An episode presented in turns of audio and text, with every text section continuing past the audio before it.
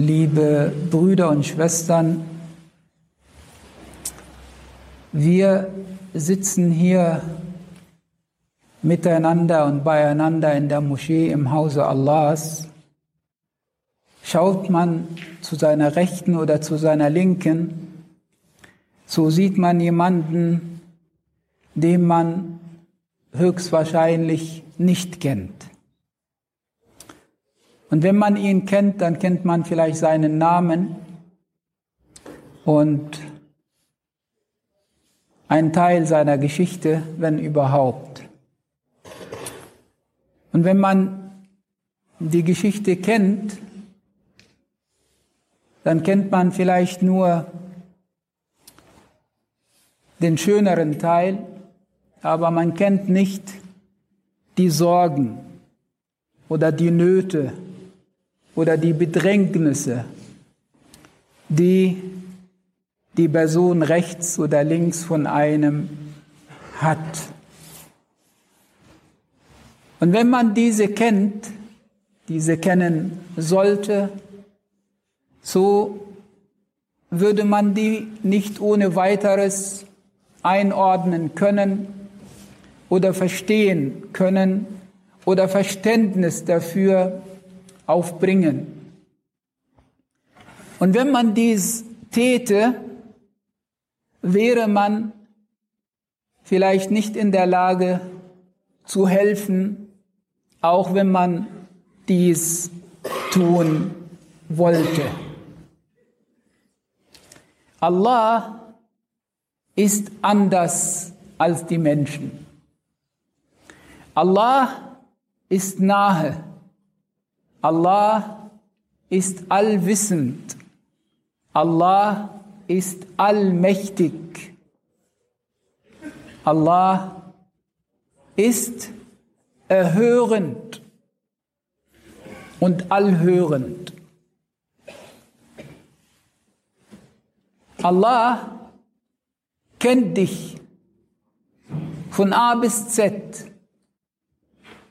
Allah kennt dein Inneres und dein Äußeres. Allah kennt die Dinge, die du äußerst und auch die Dinge, die du nicht äußerst. Allah kennt das, was dich beschäftigt, was dich bedrückt und auch was dich erleichtert und was dich glücklich macht. Entsprechend heißt es auch im Koran, im Dialog, im Gespräch zwischen Isa a.s. und Allah in der fünften Sure Al-Ma'idah, dort im Vers 116, sagt Isa a.s. zu Allah, تعلم ما في نفسي ولا أعلم ما في نفسك إنك أنت علام الغيوب Du kennst das, was in mir ist, aber ich kenne das nicht, was in deinem Selbst ist. Und du bist derjenige, der alles weiß, der alles Verborgene weiß.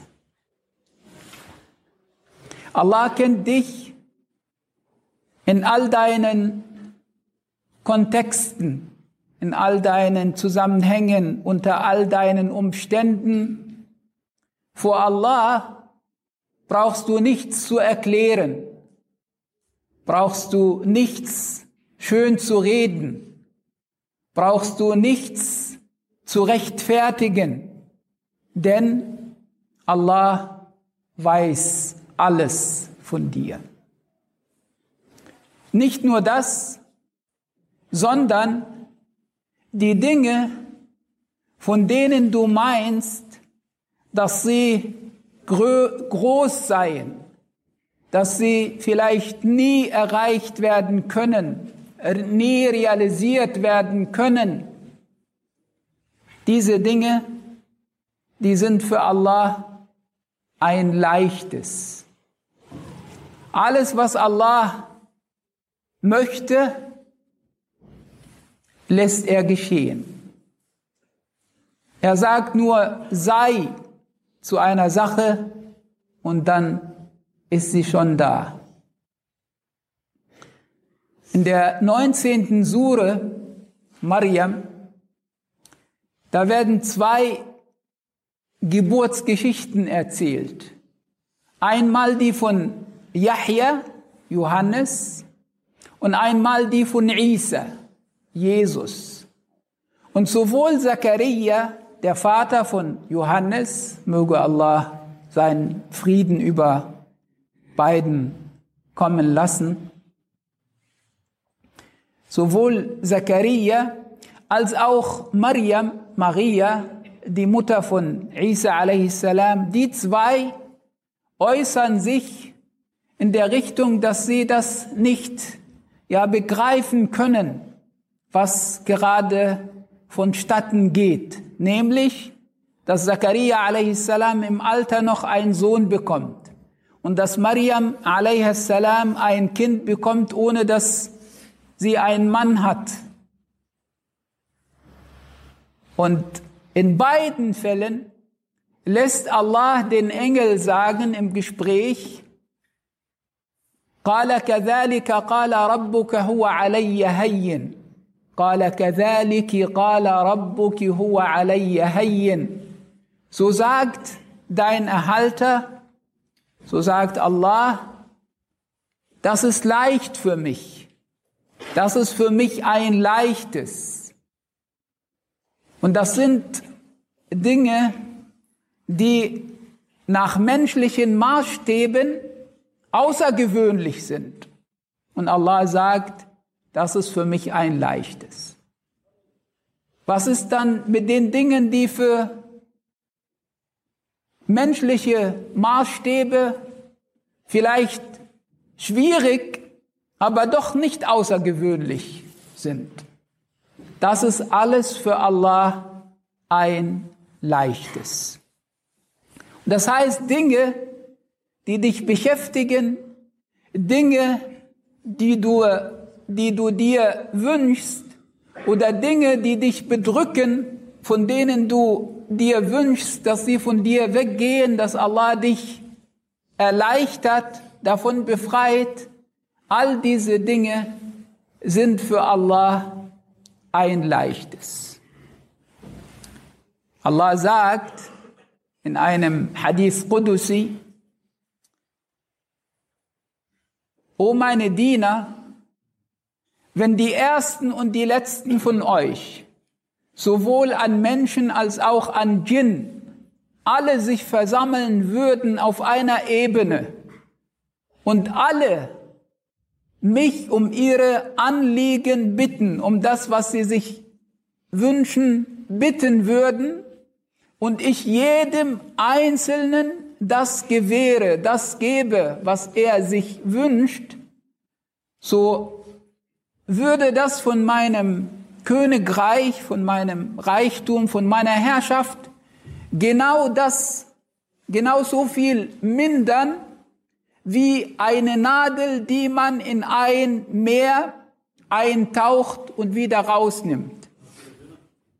Was nimmt die Nadel mit?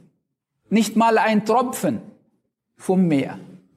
Alle Menschen von Anfang bis Ende, nicht nur die Menschen, sondern auch die Djinn und alle, wenn sie Allah um ihre Wünsche bitten würden und Allah all diese erfüllen würde, das ist für Allah 0,00001 oder vielleicht noch weitere Nullen.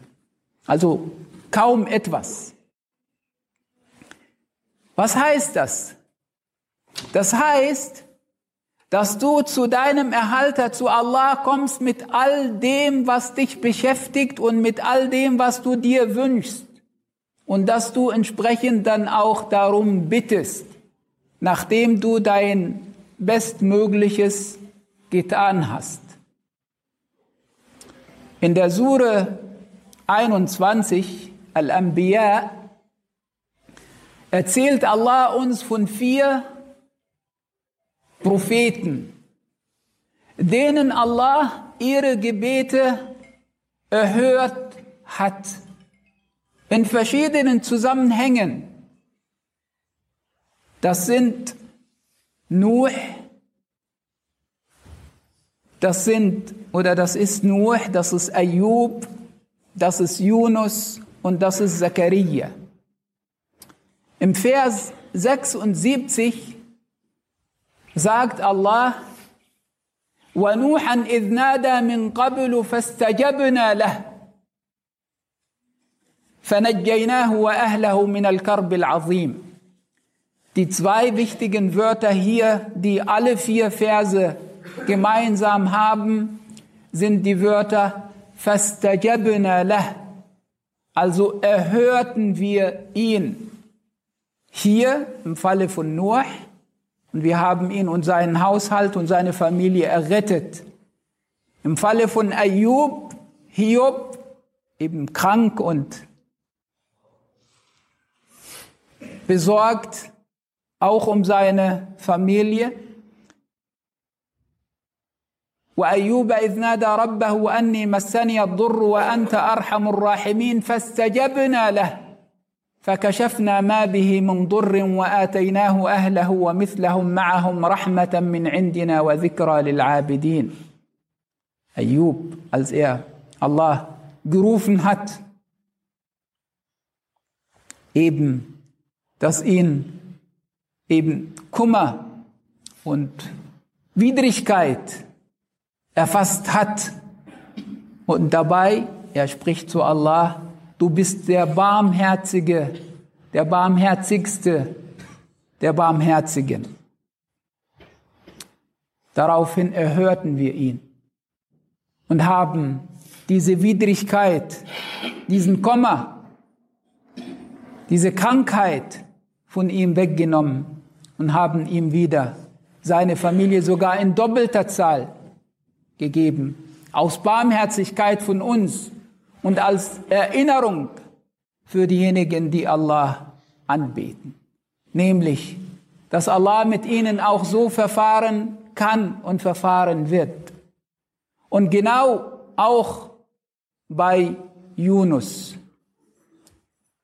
إذ نادى في الظلمات وذنون إذ ذهب مغاضبا فظن أن لن نقدر عليه فنادى في الظلمات أن لا إله إلا أنت سبحانك إني كنت من الظالمين Das sind alles die vier Verse 76, 84, 6, äh, 88 und dann 90. Die vier Verse in der Sura 21 Al-Anbiya, die handeln von diesen vier Propheten. Bei Yunus sagt Allah, فاستجبنا له ونجيناه من الغم وكذلك ننجي المؤمنين. also haben wir ihn erhört und haben ihn errettet vor der Bedrängnis und vor dieser schwierigen Situation. Er war ja im, Bauch des Walls. Und dann sagt Allah, und das ist für uns, das ist alles für uns wichtig und entscheidend, aber hier dieser Zusatz, der jetzt kommt, sehr wichtig. وَكَذَلِكَ نُنْجِ الْمُؤْمِنِينَ Und so erretten wir auch die, die Glauben haben. So erretten wir auch die Gläubigen. Und auch in der vierten Stelle bei Zachariah, er bittet ja um Nachkommenschaft, und dann sagt Allah, فَاسْتَجَبْنَا لَهُ وَوَهَبْنَا لَهُ يَحْيَا وَأَصْلَحْنَا لَهُ زَوْجَهُ So haben wir ihn auch erhört und haben ihm Johannes geschenkt. Das heißt, dass man mit all seinen Wünschen, aber auch mit all seinen Nöten oder Sorgen zu Allah kommt und darum bittet, voll Vertrauen darauf, dass Allah seine Gebete erhört. Das wissen wir alle, liebe Brüder und Schwestern. Der Punkt ist aber der, dass wir es manchmal, ja vielleicht sogar oft, eilig haben mit unseren Wünschen und mit unseren Gebeten. Oder dass wir manchmal nicht verstehen oder nicht nachvollziehen können, warum unsere Gebete nicht erhört werden. Allah erhört die Gebete gewiss, nur auf seine Art und Weise. Allah kann deine Gebete erhören und dir genau das geben, was du dir gewünscht hast. Allah kann aber auch genau deine Gebete erhören und etwas Besseres, dir etwas Besseres geben als das, was du dir gewünscht hast. Allah kann deine Gebete erhören und von dir Übel oder Schlechtes wegnehmen oder erst nicht eintreffen lassen, genau im gleichen Maße für das, worum du gebeten oder worum du gebetet hast. Und Allah kann deine Gebete erhören und das für dich aufheben als Lohn in deiner Waagschale am Tage des Gerichts. Und Allah kann dich auch hier zwischen Klammern jetzt leiden lassen, prüfen sozusagen, um dich zu reinigen, um dich von deinen schlechten Taten, von deinen Fehlern zu reinigen, frei zu machen, so dass du ohne Sünden zu Allah zurückkehrst. Das alles bedeutet oder kann unter eben Erhörung der Gebete aufgefasst und verstanden werden. Und entsprechend hat Allah uns darauf aufmerksam gemacht, weil wir ja oft bitten und beten, uns sicher in unserem Anliegen, dass genau das, worum ich jetzt hier bitte, das Richtige und das Gute und das Beste für mich ist. Woher willst du das wissen? Woher nimmst du dir diese Gewissheit? An vielen Stellen im Koran sagt Allah uns, und Allah weiß, und ihr wisst nicht. Und es gibt die eine wichtige Stelle im Koran in der zweiten Sure, wo Allah sagt, وَعَسَى أَن تَكْرَهُ شَيْئًا وَهُوَ خَيْرٌ لَكُمْ وَعَسَى أَن تُحِبُّوا شَيْئًا وَهُوَ شَرٌ لَكُمْ وَاللَّهُ يَعْلَمُ وَأَنْتُمْ لَا تَعْلَمُونَ Manchmal ist es so, dass euch Dinge verhasst sind und dabei sind sie gut für euch. Und genauso ist es manchmal, dass euch Dinge lieb sind und ihr wollt diese Dinge und dabei sind die schlecht für euch und Allah weiß und ihr wisst nicht. Allah erhört die Gebete und lässt seine Segnungen auch den Menschen zuteil werden nach seinem Wissen und zwar absolut und nach seiner absoluten Gerechtigkeit und nach seiner absoluten Weisheit und nach seiner absoluten Barmherzigkeit auch. Alles, was wir von Allah bekommen, was Allah geschehen lässt, ist eine Art Versorgung, Rizq. Und Allah spricht in diesem Zusammenhang in der Sure 42 الشورى ولو بسط الله الرزق لعباده لبغوا في الأرض ولكن ينزل بقدر ما يشاء إنه بعباده خبير بصير. وهو الذي ينزل الغيث من بعد ما قنطوا وينشر رحمته وهو الولي الحميد. Sinngemäß heißt es in diesen zwei Versen, das sind 27 und 28, in der Sure 42 Ashura, würde Allah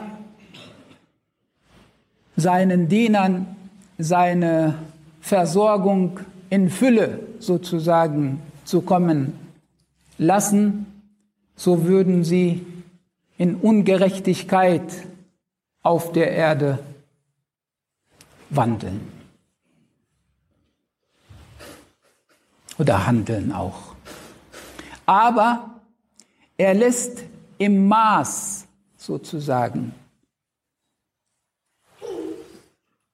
herunterkommen oder die Menschen damit versorgen, was er will. Denn er hat Kenntnis von seinen Dienern und sieht wohl, sieht sie wohl. Und dann im darauffolgenden Vers, und er ist derjenige, der Regen dann herabkommen lässt, nachdem sie voll Verzweiflung oder ohne Hoffnung sind, geworden sind. Und er verbreitet seine Barmherzigkeit.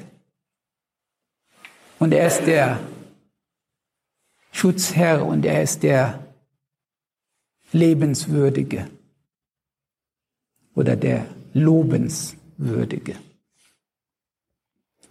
Das heißt, Allah lässt die Dinge so geschehen, wie er in seiner absoluten Weisheit und in seiner absoluten Gerechtigkeit, er lässt die Dinge geschehen. Wir Menschen haben die Aufgabe zu handeln, unser Bestes zu geben nach bestem Wissen und Gewissen, aber dann auch die Dinge Allah zu überlassen und die Dinge entsprechend anzunehmen.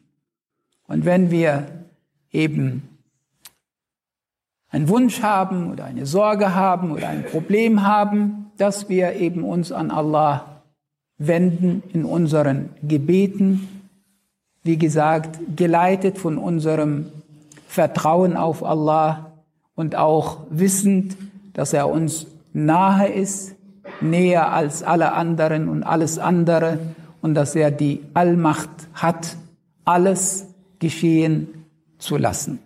Und so sollen wir immer wieder diese Beziehung zu Allah auch in unseren Gebeten aufrecht erhalten. Möge Allah, der Erhabene, uns zu seinen rechtschaffenen Dienern zählen lassen. Liebe Brüder und Schwestern, und weil wir oft nicht genau wissen, was das Beste oder das Richtige für uns ist, hat uns der Prophet sallallahu alaihi wasallam ein schönes, kurzes Bittgebet gelehrt, indem wir sagen, Allahumma aslih li sha'ni kullah.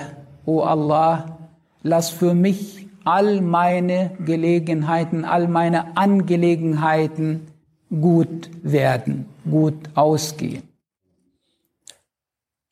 Ganz kurz, aber allumfassend. Denn du weißt nicht, du brauchst keine Details, um keine Details zu bitten, sondern überlass das Allah. O Allah, lass das Beste für mich geschehen in all meinen Angelegenheiten, bei all meinen Anliegen. Wir sind dazu angehalten, unser Bestes, wie gesagt, zu geben. Und es gibt Dinge, bei denen wir etwas ändern können. Es gibt aber Dinge, bei denen wir nichts ändern können. Und entsprechend gibt es ja das schöne kurze Gebet auch, O Allah, gib mir den Mut und auch die Kraft, Dinge zu ändern, die ich ändern kann.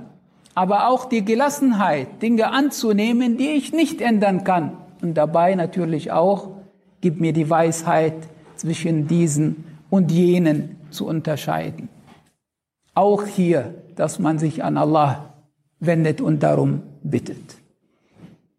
Ein letzter Punkt in Surat At-Taghabun, das ist die mit der Nummer 64, sagt Allah dort im Vers 11, ما أصاب من مصيبة إلا بإذن الله ومن يؤمن بالله يهدي قلبه والله بكل شيء عليم. Nichts trifft an Schicksalsschlägen, an schlimmen Dingen, ohne die Erlaubnis Allahs. Und wer an Allah glaubt, dem leitet er sein Herz. Dem führt Allah sein Herz und Allah weiß alles. Yahdi qalbah übersetzt, Allah führt sein Herz. Im Tafsir, also im Kommentar zu diesem Vers, wird eine andere Lesart überliefert. Dort heißt es von Ikrimah, وَمَنْ يُؤْمِنْ بِاللَّهِ يَهْدَأْ قَلْبُهُ Wer an Allah glaubt, wer den Glauben verinnerlicht, dem wird sein Herz ruhig. Sein Herz findet Ruhe. Der einzig sichere Hafen, liebe Brüder und Schwestern, ist der Glaube. Ist im Glauben sich gehalten und aufgehoben zu wissen und eben in diesem Glauben und in dieser wichtigen Beziehung zu Allah zu haben, damit man eben diese Gelassenheit und diese Ruhe in seinem Herzen spürt und entsprechend dann auch seinen Weg fortsetzt. Möge Allah der Erhabene uns auf all unseren Wegen begleiten und auch das Beste in jeder Hinsicht für uns geschehen lassen.